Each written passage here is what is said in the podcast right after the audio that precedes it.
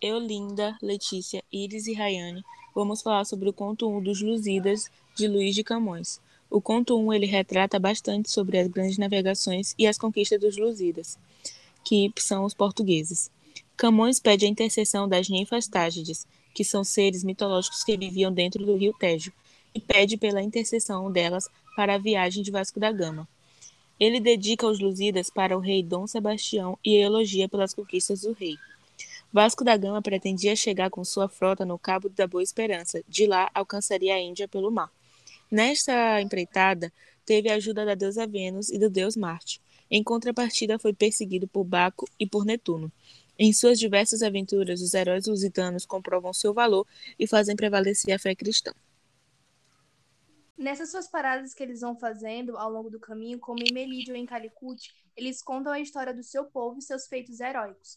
Ainda na viagem, a caravela atravessa o Oceano Índico e o marinheiro Veloso conta aos companheiros o episódio 12 de Inglaterra. Os Doze de Inglaterra é um nome que foi atribuído a uma história semi-lendária que valoriza a conduta da honra e comportamento de acordo com o ideal cavaleiresco. É nesse episódio, é uma novela de cavalaria, no qual 12 cavaleiros portugueses partem para a Inglaterra com a missão de defender a honra das damas que tinham sido ofendidas por 12 cavaleiros ingleses.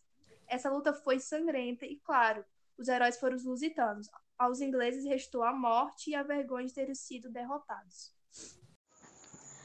E o Baco vai entrar na mente do governante e vai fazer com que eles briguem, causando uma luta. Então ocorre a luta dos muros com os portugueses. Portugal vence o governante, como pedido de desculpa a Vasco da Gama, oferece um piloto, um piloto traidor, e ele vai fazer de tudo para atrapalhar a viagem ao longo do tempo.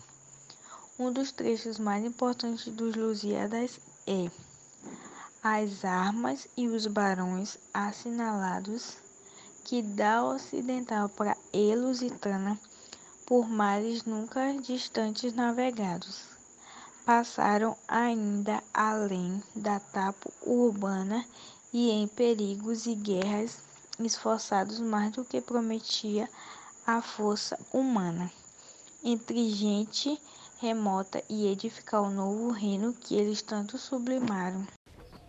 Vasco da Gama vai sair de Portugal e ao mesmo tempo é, os deuses vão se juntar e vão fazer uma reunião. Nessa reunião, eles vão decidir se eles são a favor ou se eles são contra a viagem.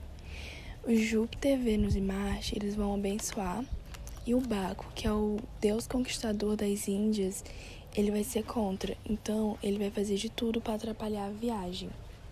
Quando Vasco da Gama portar o seu navio nas margens de Moçambique,